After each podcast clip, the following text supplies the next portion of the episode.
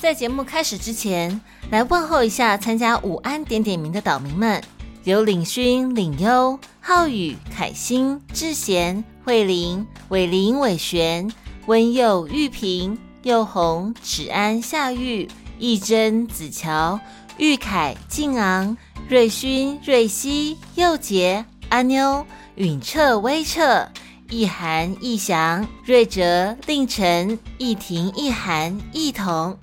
大家午安，又是新的一周，大家加油哦！哪个岛最热？套丁岛。Hello，我是小当家哥哥，欢迎来到童话套丁岛，一起从童话故事里发掘生活里的各种小知识吧。我们都在套丁岛更新哦。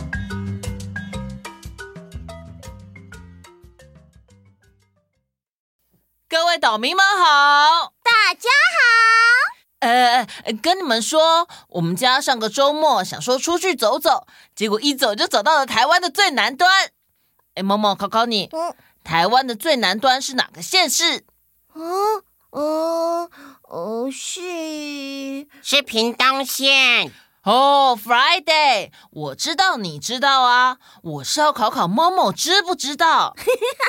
小易，你在绕口令哦？啊，我就忍不住嘛。我后来才知道，屏东原来不叫屏东哎。哦，那叫什么？屏东原来是一个原住民发音的地名，它的发音类似于阿告，也有人把中文写成阿猴。是因为有很多猴子，所以才这样叫吗？呃，Friday，你怪怪的哦。嗯，你上网就可以查到，干嘛问问题啊？我是先帮妈妈问的。Friday 真了解我。台湾很多地名都是来自原住民原本就有的名字，然后照着原住民的发音改成国字，但后来觉得阿猴这个名字好像有点不太好听。所以才会改成屏东。不过，让你们猜猜看，为什么会取名做屏东呢？是因为……哎呦，Friday 不能说啦。好，嗯，嗯，提示跟我们之前说的故事有关系哦。哦啊，我知道了，是不是跟半屏山有关？我也知道了。嗯，没错，因为屏东位于半屏山以东。后来就取名为屏东了。哦，哎，说到屏东，我就想到一个我很喜欢的原住民故事。哎，我来说给你们听，好不好？好。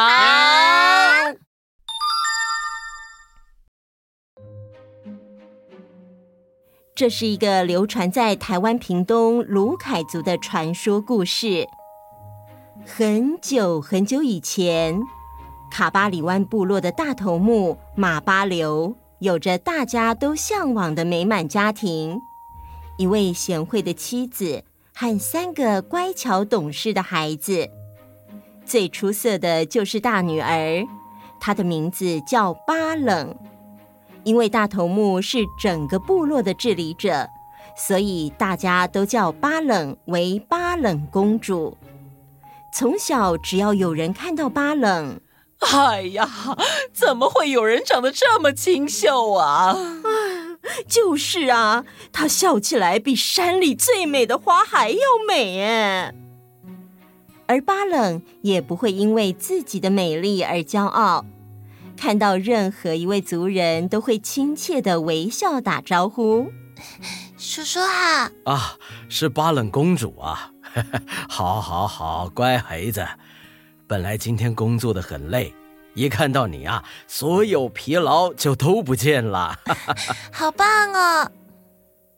日子过得很快，转眼间巴冷公主已经到了适婚年龄。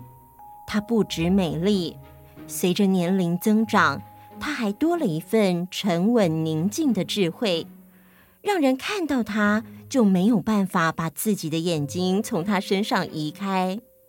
巴冷公主，嫁给我吧！巴冷公主，我一定会让你吃得饱、睡得好。哎，嫁给我吧！巴冷公主，我会让你一辈子都做你想做的事。嫁给我吧！啊，巴冷啊，有这么多人来求婚，呃，你有喜欢的人吗？嗯，没有，爸爸。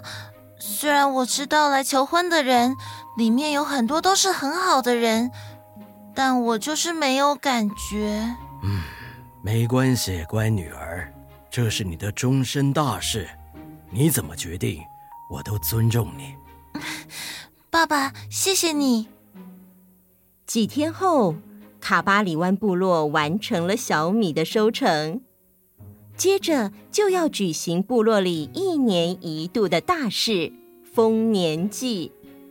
这也是部落里年轻男女相亲的最好时机，因为男生可以用刚收成的小米酿制成小米酒和制作小米年糕送给喜欢的女生。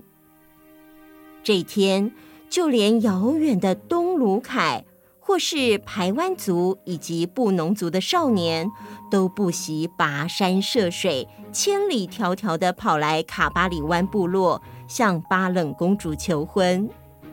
巴冷公主，嫁给我吧！就在这时，突然从挡风的石板墙的缝隙间，吹来了一阵微风。而随着微风传来了悠扬的笛声，啊，是韩湘子在练习吹笛子吗？Friday 应该不是哦，的确不是。然后呢？然后巴冷公主好像被这一阵笛声催眠一样，她觉得，天哪，这笛声好像在跟我说，它是一只孤独的雄鹰。在广阔的天地之间自由自在飞翔，如此的胸襟，如此的气度。一直到笛声结束，巴冷公主都还沉浸在刚才的画面之中，无法回到现实。第二天，更多年轻少年来到卡巴里湾部落，向巴冷公主求婚。巴冷公主，嫁给我吧！就在这时，和昨天一样，又传来了动人的笛声。巴冷公主同样像是被催眠一样的进入了一个只有她可以看得到的世界。但这一次，伴随笛声的不是微风，而是越来越强烈的狂风。在现场的大家都被狂风吹得东倒西歪，纷纷走避，只剩下巴冷公主和陪着她的家人。陪伴巴冷的家人在狂风中发现，有一条很有气势又华丽的大蛇正缓缓地向他们靠近，让他们吓得都呆在原地，不知所措。但是。在巴冷公主的眼里看到的却是，巴冷公主，你真的好美啊！你愿意嫁给我吗？这位男子风度翩翩，气宇轩昂，若有他终身相伴，嗯，我愿意。但如果你是真心喜欢我，就该按照礼仪来部落提亲。好。你等我，我回去准备就来提亲。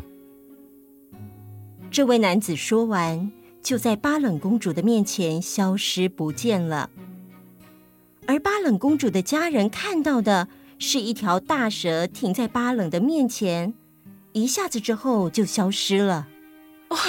天哪，这是怎么回事啊？看到什么？巴冷，你没事吧？没事吧？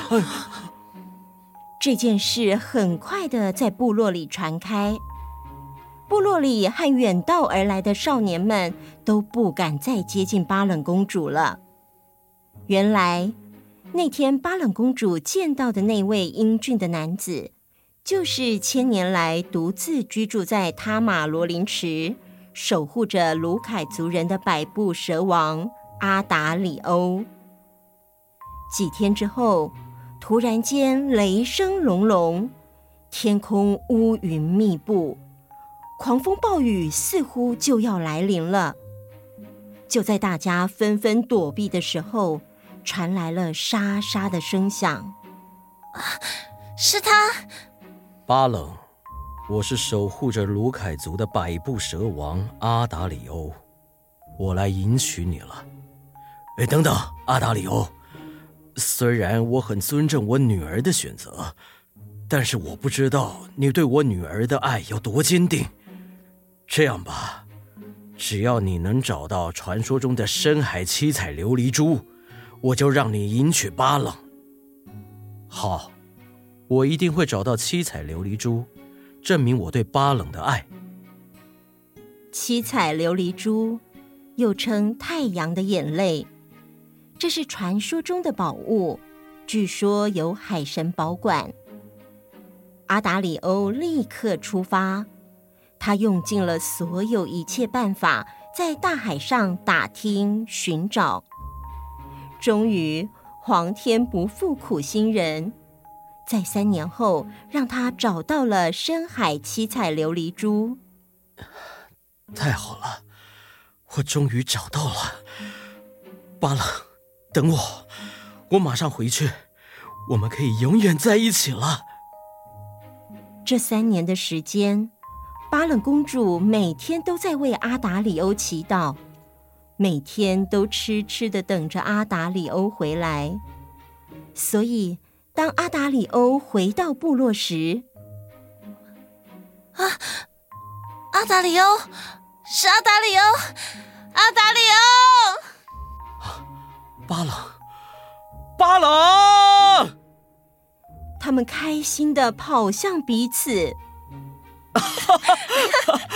你回来了，你终于回来了。嗯，谢谢你愿意等我那么久。头目看着相爱的两人，看到阿达里欧竟然能够找到七彩琉璃珠，我相信你的真心了。我们举行婚礼吧。婚礼过后，阿达里欧背起了巴冷，在家人和族人祝福声中，缓缓地进入了塔马罗林池。临走之前，他们对卢凯族人说。在池边，你们可以自由的打猎和采药草。以后就由我们来守护卢凯族。再见了，我的族人。再见了，再见，再见了，再见了，再见了，再见。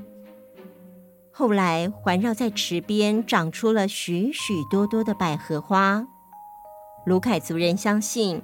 那是巴冷公主对族人的爱，直到今天，卢凯族的少女都还是会以百合花装饰帽子和打扮自己哦。结束。